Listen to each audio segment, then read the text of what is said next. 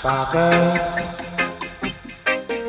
extractions, bring forward spiritual education. Esto es La Pelota Siempre al Vas.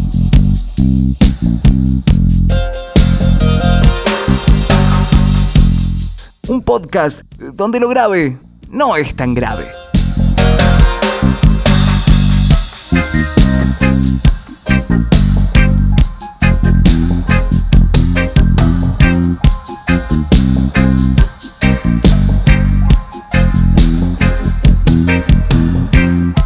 Bienvenidos a una nueva entrega del podcast La pelota siempre al vas. Hoy tenemos a un invitado especialista cuyo nombre es Sebastián Klappenbach, conocido popularmente como He-Man. ¿Cómo andas, Seba? Buenas, Emi. Todo bien, por suerte, acá todo bien. Me gustaría arrancar el podcast con un- una especie de pregunta media lúdica. ¿Cómo le explicarías a mi abuela qué es el DAP? Muy bueno. Eh, he, he explicado a varias, a varias abuelas, incluida la mía. qué es el. Eh, y el DAB eh, vendría a ser como una versión que parte de una remezcla de la canción original, o sea, de lo que es el tema original que fue grabado. Se vuelven a intervenir cada uno de los instrumentos con un nuevo concepto, con una, una dinámica diferente, y eso termina dando como resultado una obra diferente, ¿no?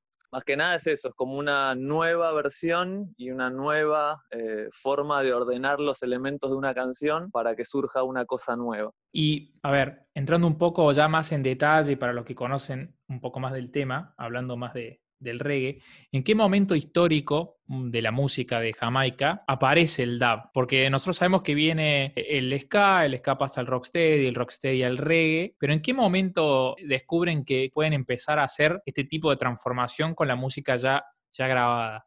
En un momento se empezaron como a hacer versiones prácticamente como sí o sí, ¿no? En los años 70 en un momento se eh, descubrieron como esta nueva modalidad Ujú. de, de intervenir la música y a partir de una época como que era que sí o sí eh, se hacía la versión DAB, ¿viste? Claro. Eh, estaban- sacaban la versión original y antes de terminar la mezcla sí o sí se hacía la versión DAB. Entonces eso iba haciendo que se vayan generando versiones y versiones y versiones y quedó como una cosa cultural que en un momento, o sea, o sea no había tema que salga que no tuviese su versión DAB, era como una forma me imagino, ¿no? yo desde, desde mi lugar de, de técnico, que terminaban la sesión y era como el momento de jugar. Porque era una época en la que salían muchos simples y entonces el lado A era la canción con letra y el lado B o el reading solo.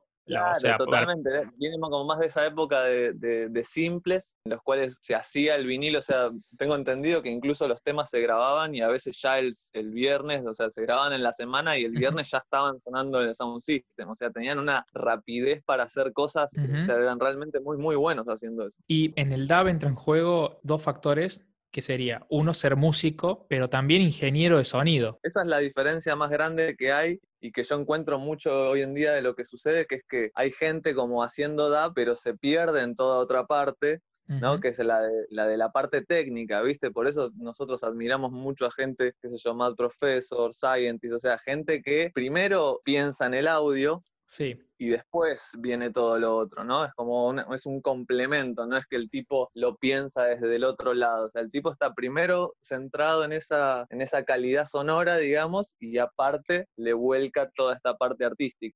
Vos sos técnico. Soy técnico de sonido, no me recibí, muy autodidacta, me, me siento lejos de, de poder decir que soy ingeniero, lejos, y bueno, técnico apenas, porque el título no lo tengo, pero...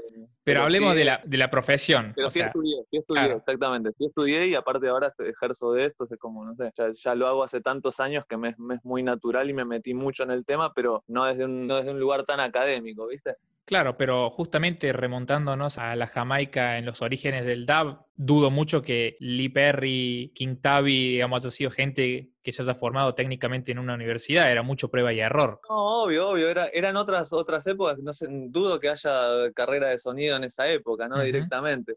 Según tengo entendido, Quintubi lo que era era técnico electrónico, lo cual le permitía a él eh, poder intervenir sus propios efectos, o sea, como que tenía ese plus el tipo. Entonces, al tener todo ese conocimiento, podía como complementarlo. Claro. Entonces, el, el tema del DAB y eso es lo que, lo que hace juntar todo lo que es lo musical con, La con tecnología. toda la digamos. parte técnica, claro, que es una cosa muy, muy, muy loca. Y en esa época que se usaban todas cosas más rústicas, Ujú, también la, la- la búsqueda y la experimentación era otra. Y me imagino, yo te digo, o sea, para los años 70, esa música es de otro planeta. O sea, Tal es una cosa loquísima lo que hacen los tipos. Entonces era muy adelantado. La verdad que es eh, sorprendente.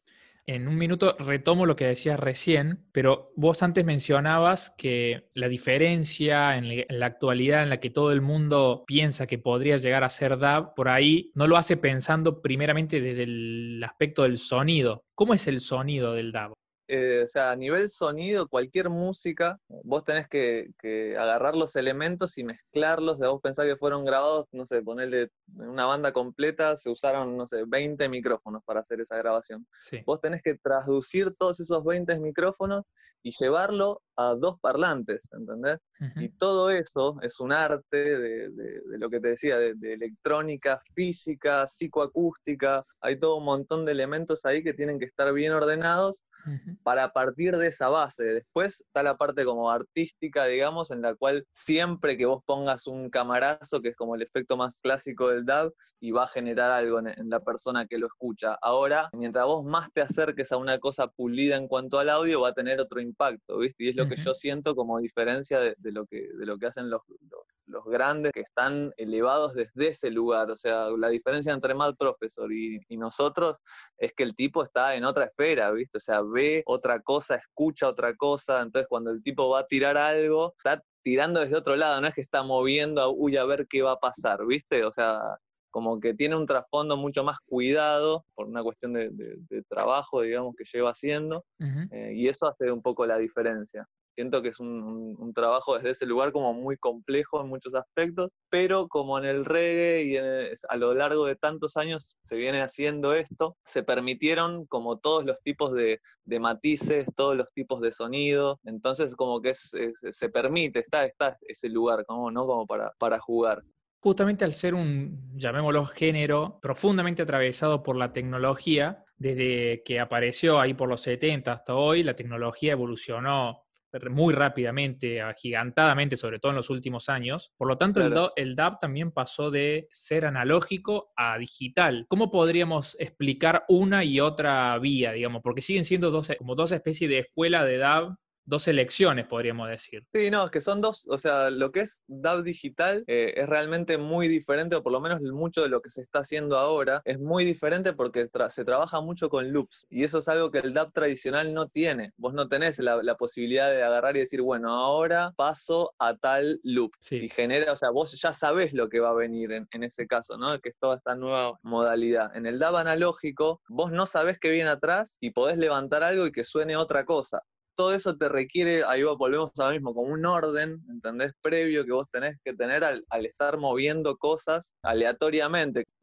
Y, y- y a la vez, si justo salió algo que no pensabas que iba a salir, tenés que ver qué haces con eso que salió y cómo lo, lo, lo llevas a algo artístico lindo, ¿viste? O sea, Ujú. hay toda una, una, una cosa con el DAB tradicional y analógico que a mí me, me encanta, digamos. Me parece que ahí hay un, hay un arte zarpado y es lo que yo le admiro mucho a Scientist, a Matt Professor. Parece que el tipo ya está leyendo lo que está sucediendo atrás del track.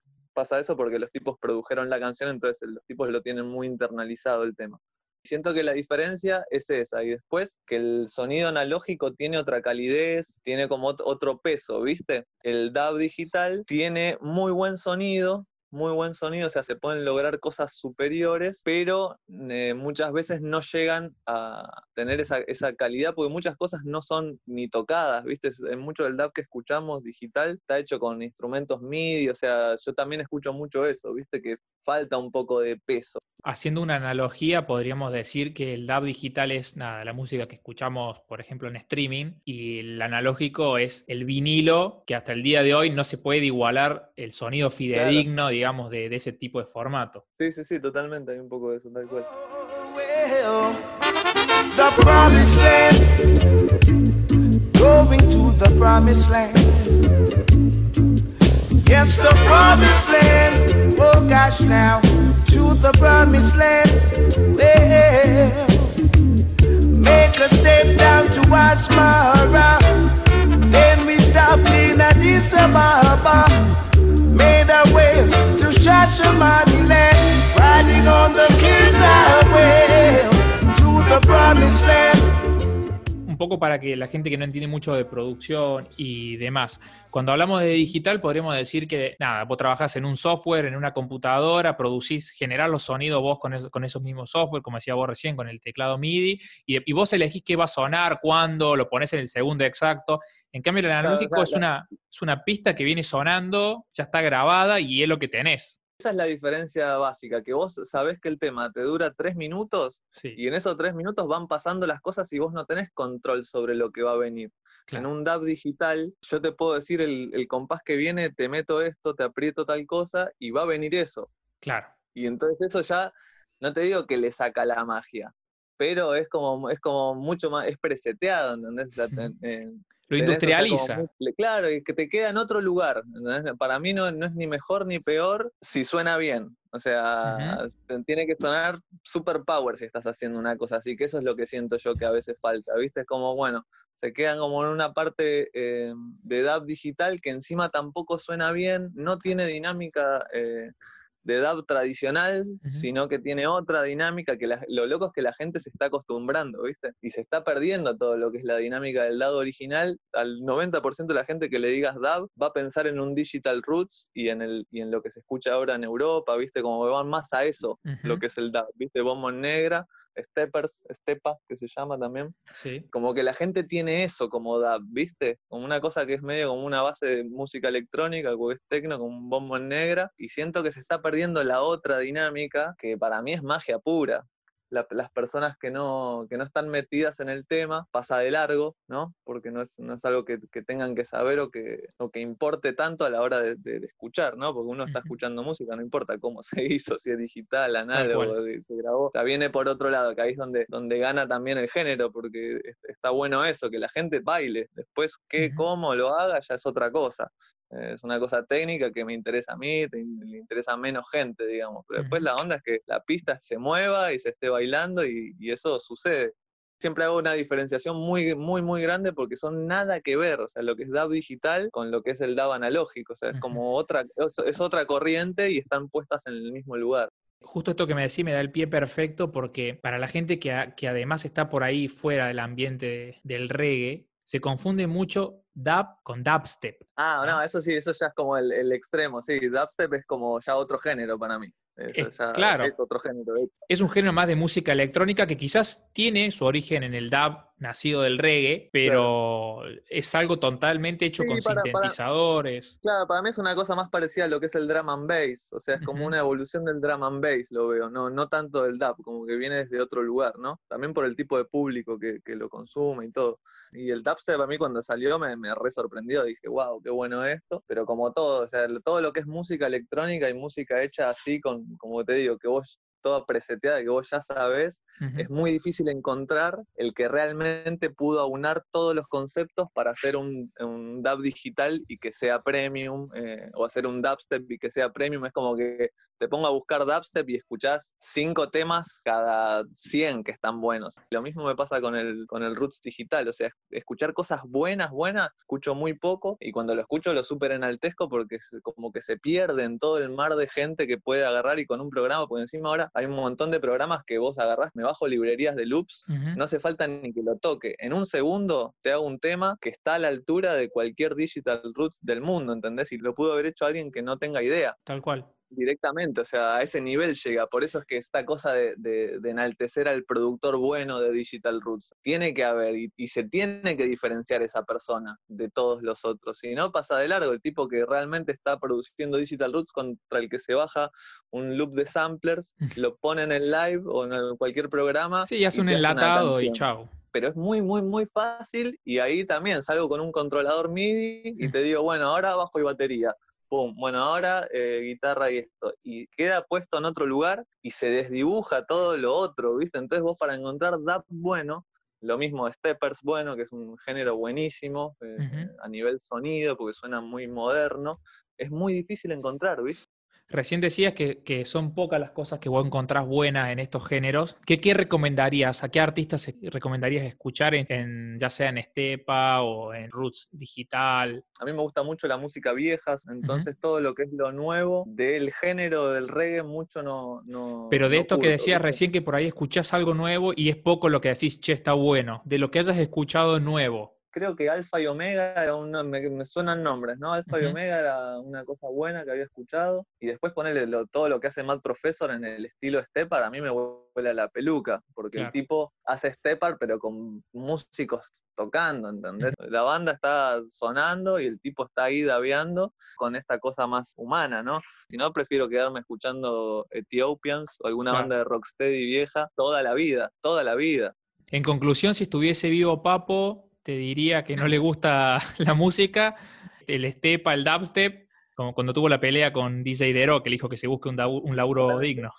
momento épico, para mí, eso no- para mí ese momento marcó el, el rumbo de la música electrónica en Argentina, ese nivel. O sea, el tipo no se supo defender. Es tan malo que el tipo no se pudo defender. O sea, no pudo explicar lo que hacía.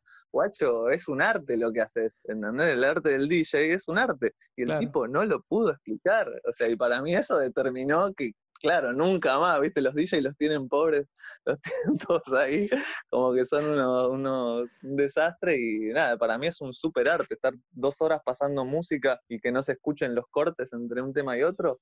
Me Claro. parece, y aparte no todas las cosas que tiene para hacer en- adentro. Pero sí, o sea, Papo estaría más del lado de Scientist que de, que del de Stepa, seguro. Dejando un poquito, va, en realidad no, no dejando el lado del, el, del lado del DAO, porque al ser un género, digamos, de black music, que viene del reggae y todo, el bajo es fundamental. fundamental. Está todo armado a- a- alrededor del bajo y el DAB, como tiene muchos menos instrumentos, el bajo ya toma una preponderancia muy grande, incluso por la dinámica natural que tiene, eh, al sacar instrumentos ya el bajo suena más potente, ¿viste?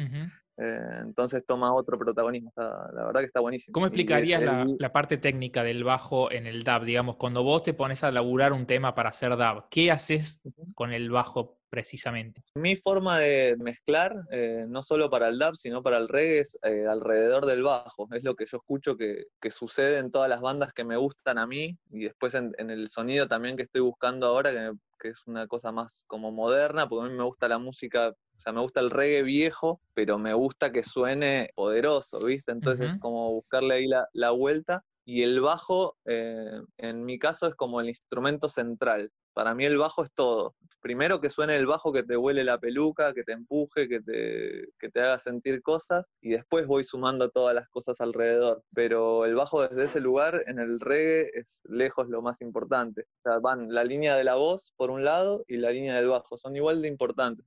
Ese- o sea, la, la categoría, digamos, es igual de importante y no pasa en casi ningún otro género. Y aparte de que todo el resto de la banda tiene que estar enfocado en lo que hace el bajo. No es que cualquiera toca cualquier cosa. Cualquier arreglo en un, en un tema de reggae sale o se contrapone en, en lo que es el bajo. Entonces es muy importante que la línea de bajo, o sea, que la- lo- el, el dibujo, la melodía de bajo sea una bomba. Comúnmente hablamos de bases pesadas, ¿viste? muy cadentes. Claro, claro, es que tiene un peso eh, por, el, por cómo está tocado. Puede ser más simple también, o sea, el reggae tiene eso, ¿viste? Curtió tantos años y se influenció de tantos géneros que se puede llevar para cualquier lado, digamos. ¿Cuál es tu historia con el instrumento particularmente? Con el bajo fue así, yo eh, arranqué a los 16 años, me consiguieron un bajo, me consiguió un bajo Javier Blanco, el, el guitarrista de Nati Combo, fue como mi padrino musical en su momento, fue el que un día me dijo, bueno, vos querés tocar el bajo, te consigo uno, y lo llamó a, al- ahí en el momento, lo llamó a- al doctor Trasca, al que es baterista de, de Sin Semilla, Ujú. y me prestó un bajo y ahí arrancó todo esto en el año 2000. Y a partir de ahí empecé con mi primer banda que se llamaba Urgenchi María y ahí empecé a, como a hacer música, a sacar mis primeras canciones, a componer mis primeras canciones, a que me den un par de tonos y componerle una base de bajo, o sea, fue una cosa muy, muy de a poquito, pero la verdad que muy, muy linda. Y el bajo lejos es el mejor instrumento del planeta, por lejos, no hay forma, no hay forma, no hay forma de que un instrumento le gane al bajo, o sea, ponerse el bajo y tocar Sí. Es algo que debería hacerlo todo el mundo una vez en la vida, porque lejos lo mejor. Si querés te digo qué base hacer, tocar dos tonos, pero sentí lo que es eso porque no la vas a poder creer. Justamente, ¿cuál es la sensación? O sea, ¿qué sentís vos cuando tocas el bajo? O sea, corporalmente y también emocionalmente. Y a mí lo que me pasa con el bajo, porque yo toco otro- otros instrumentos y toqué en otras bandas otras cosas, y el bajo te pone en otro, en otro papel, ¿viste? O sea, en, en la música, cada rol que vos ocupes te genera un sentimiento, te genera cosas, incluso siento que cada uno elige su instrumento de acuerdo a la personalidad que uno tiene, ¿no? Sí. Eh, yo, yo creo que a veces juego a ver, veo fotos, viste, de bandas y te digo, bueno, juego a ver quién es quién, viste. Bueno, este es el baterista, este es el guitarrista, este- porque hay algo en la actitud, ¿entendés? Que te lleva al instrumento. ¿no? Y, y pasa, a veces la pego, ¿eh? Porque realmente es- es- hay algo como en la actitud, a veces en, en- en- la posición corporal, o sea, ¿qué instrumento tocas vos y con qué instrumento te sentís identificado? Para mí dice mucho de uno como, como persona, ¿viste? ¿Cómo, cómo es el physique du rol del bajista, según He-Man? Y el bajista por lo general tiene un perfil bastante más eh, bajo que el resto por el tipo de, de- de cosas que uno puede hacer y después que asumís el rol de, de como de columna vertebral, ¿no? Esto en cualquier género, en el reggae ya directamente es un paso más, pero en cualquier género el bajista, o sea, ponele bajista de rock and roll, que es súper básico. Ujú. El tipo está ahí, viste, diciendo, bueno, muchachos, vamos todos por acá, viste, y a veces lo ves tocar y son dos notas que tocan, pero hay algo en, ese, en, eso, en eso que tenés que hacer que se lo das a otra persona y no lo puede hacer. Es un temple, viste, una, un- como una forma de, de- de- de sentir y de plantarse y decir, bueno, vamos por acá. Y el bajo tiene eso, que te, que te pone en un plan muy de, de- de sostener al resto. Eh, bueno, el bajista tiene eso de, de ser el medio entre la parte rítmica y toda la parte armónica. Y nada, y es súper lindo. O sea, a mí en particular, como te decía, como eh, toqué otros instrumentos en otras bandas, eh, cuando me pones un bajo y me voy a esa situación y a, es- y a esa, esa onda, digamos, para mí es lo mejor que existe.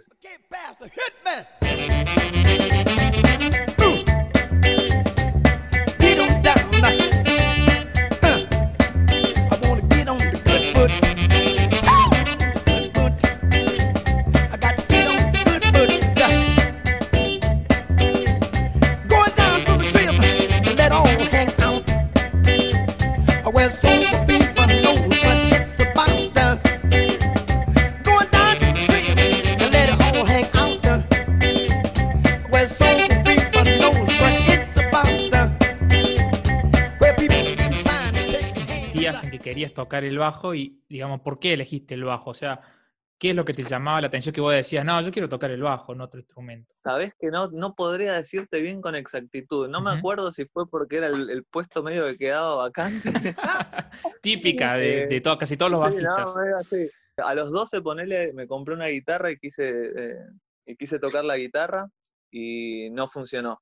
Hubo algo que no, que no, no se alineó y no, no prosperó, ¿no? Eh, ahora sí, toco agarro una guitarra y me encanta tocar, lo amo, pero en su momento quedó ahí. Eso fue a los 12, 13, ponele. Y a los 16 pintó esta del bajo, que no te podría decir exactamente por qué, pero nada, o sea, empecé a tocar el bajo y, y, ah, es hermoso. O sea, una vez que te pones al lado de un equipo de bajo y haces Uf. pum, pum, y te mueve eso, partes del- de, tu cuerpo, decís, wow. ¿Y tenés referentes bajistas? No importa que no sean del reggae, digamos, dentro y fuera del género. Y la verdad que el, el que más me vuela la cabeza es eh, Family Man, por el tipo de, de vuelta de rosca que le da. También eh, tenía mucho que ver el baterista con el que tocaba en su momento, que era el hermano. Pero bueno, Family Man es como una cosa que me, me- me sorprende, ¿viste? O sea, me vuela la peluca lo que hace. Como que siento que, que estoy lejos de hacer algo así. Después, a nivel referentes que, que, que me interesan, eh, bueno, Robbie Shakespeare y Flava Holt son dos que también, ¿viste? Se plantan en una y vos decís, bueno, el tipo este, ¿cómo está clavado ahí, ¿viste? Y va para adelante. Digamos, la santísima trinidad de bajistas jamaiquinos. Sí, no, son increíbles. Y bueno, y después, bueno, cuando tuve la oportunidad de conocerlo a Val, ahí dije, listo, este, ese, ese chabón es de otro planeta posta. Para el que no Eh, sabe, Val Douglas, el bajista de Scatalites. Claro, y ahora está tocando en Scatter, bueno, grabó con millones de, de Ujú. Y cosas. También es un bajista que tiene unas bases que le da otra vuelta de rosca, ¿viste? Así como Family Man tiene la suya, este es como más, eh, más soulero. Claro. Eh, escuchaba mucho lo que es funky soul y, y se le nota en, en el toque, ¿viste? Y en el sonido que tiene. Tiene un sonido un poco más medioso, le pega más fuerte al, al instrumento, no es tan suavecito, o sea, el tipo le pega, ¿viste? Como que lo, lo percute el bajo, y dice, ¡ca! Y se, y se escucha eso en el audio y genera otra cosa. Hablamos del sonido, de la parte técnica. ¿Por qué cuesta tanto identificar, y me imagino que es por la frecuencia, pero cómo le explicaríamos que cuesta tanto identificar al oído común, al que no está entrenado, percibir el sonido del bajo? Sí, tiene que ver con el, con el espectro de frecuencias que estamos acostumbrados las personas como a, a percibir desde chiquito, ¿viste? Como que, no sé por qué es razón, pero como que los sonidos agudos nos llaman más la atención. Te pongo una frecuencia súper grave y una súper aguda desde cero y te las empiezo a subir y a vos en un momento te va a molestar primero la aguda que la grave. Como que hay algo en, en la, la tensión del cerebro, cómo, cómo procesa, que hace que, que pase más desapercibido, ¿no? El DAB, digamos que viene a hacer un poco de justicia con esto, porque eh, en la mezcla, en el canal, hay una subida de volumen y, y- y muchas veces por el estilo, por lo que demanda el estilo mismo, al no haber eh, una, una posición preponderante de la, de la voz del cantante, sino que por ahí Claro. está recortado en pequeñas partes, es el bajo el que hace de voz. Por eso te decía que la línea de, o sea, vos en un tema de reggae, vos tenés dos líneas melódicas muy importantes, que una es el bajo y otra es la línea de la voz. Entonces, si a vos te sacan la voz, automáticamente la primera que aparece es el bajo. Eh, y- encima al tener menos elementos, quizás hay momentos en el que solo tenés el bajo, y ni hablar si estás, que para mí es el secreto de todo, ¿no? Los sound systems. Que el DAB está hecho para, para, para ser escuchado en un sound system. Entonces, ahí también sucede otra cosa. eh, porque vos en esos sound systems gigantes pones un DAB, te pones al lado, lo pones fuerte y te tiemblan las tripas, ¿entendés? O sea, se mueven, ¿entendés? Y, eh, me- mismo me han dicho en, en Inglaterra que a veces ponen cinco sound systems enfrentados, a- sonando al mismo tiempo, que te parás en el medio y te, te- te- te duele el cuello, ¿entendés? O sea, como que te, te- te oprime el sonido. Claro. Eh, y es algo como muy importante. Yo siempre digo, o sea, todos escuchamos a King Tubi, pero muy pocos escucharon a King Tubi en el sound system de King Tubi. No tenemos idea cómo sonaba eso. Y ahí me parece que está el, el- el- el- el point, digamos, de todo eso. ¿Vos qué considerás que es lo más importante a la hora de tocar el bajo? ¿Qué es lo más importante a la hora de tocar el bajo? Y un poco esto que te digo de, de- de asumir el rol que uno tiene en, en la música en sí, porque no, no, no se permite mucho lo que es el, el- como el juego fuera de ciertos patrones, porque se la complicás al resto, ¿viste? Sobre todo en géneros que son muy, muy de group, muy de cosas específicas, digamos, como el reggae, el soul. Vos cambiás dos notas y se la estás complicando a todo del resto, ¿entendés? Porque todo el resto viene como en un patrón, en una cadencia, y vos de repente por hacerte un jueguito de más o por querer meter dos dedos nuevos, Ujú. eh, cambias un poco esa cadencia. Entonces es muy importante como estar centrado desde ese lugar, ¿no? Como cualquier cosa que uno haga fuera de ese patrón rítmico, tiene que estar ordenado para no complicársela al resto. Los que están escuchando el podcast seguramente estuvieron oyendo música de fondo. De una, de una. En un principio elegí Get on the Good de James Brown. En realidad elegí, lo que iba a hacer era elegir alguno de James Brown, porque Claro, lo importante era que fuese uno de James Brown. Siento que de ahí sale, sale todo, ¿viste? el padrino del soul. claro, exactamente, el padrino del soul, y te diría que de toda la música para mí. Una- James Brown lo tengo muy arriba, es como mi, mi figura así musical más, más grosa, ¿viste? Ujú. ¿Por qué? Porque siento que influenció a todos los que vinieron después. Vos pensás que el tipo viene haciendo simples desde cincuenta y pico, ¿entendés? Claro. Entonces influenció a los Beatles, o sea, cosas grosas, ¿entendés? Y el tipo la verdad que es un distinto. Y todo lo que son las, las bases de bajo que tiene el tipo son unas animaladas, ¿viste? Son una cosa genial, a veces son súper simples, súper simples, eh, pero están puestas de una manera o tocadas de una manera que, que son sublimes. Y ese tema que elegí, Get on the Cusco, es una muy, muy buena, que es, también es una base súper simple, y en una parte hasta queda el bajo solo, entonces como que también Sentino como que le da importancia también a lo que es el bajo, y me pareció que era un lindo tema ahí para que, para que se tenga ahí como, como bandera de lo que es el bajo. Genial. Después elegiste Promised Land de Dennis Brown. Promised Land de Dennis Brown, exactamente. Ese me parece una base también buenísima, súper pesada, digamos, como bien lenta. Y me gusta mucho en ese tema en particular que tiene un sintetizador doblando el bajo todo el, todo el tema. Entonces también eso le da otro peso ¿no? al bajo y ahí eh, re- redobla un poco esto que te decía de, de- de la importancia de lo que es la línea de bajo, ¿no? O sea, está- hay otro sintetizador haciendo exactamente lo mismo que hace el bajo y mismo en, en- muchos temas de reggae eh, hay una viola por lo general que se llama staccato, eh, doblando también o jugando sobre la línea de bajo, pero acompañándola. Y lo mismo también puede ser un teclado, un clavicordio. Mismo a veces las melodías de voz son la melodía del bajo. Después Proverbs sí, de, de Pablo Moses, que es justamente Val Douglas, fue el que grabó ese tema. Y nada, me parece una de las mejores bases que hay. Tiene una cadencia zarpada, los tiene, son como dos, dos bases de bajo diferentes, de acuerdo a la parte del tema.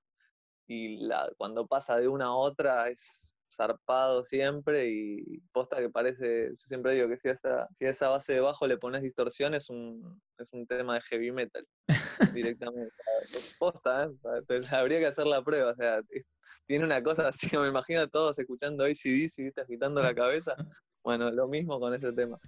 Seba, eh, muchas gracias por sumarte a esta edición de La Pelota Siempre al Va. Siempre es un gusto Aguante. charlar con vos. Un gustazo, Emi, la verdad que un, un lujo, un lujo. Gracias por todo.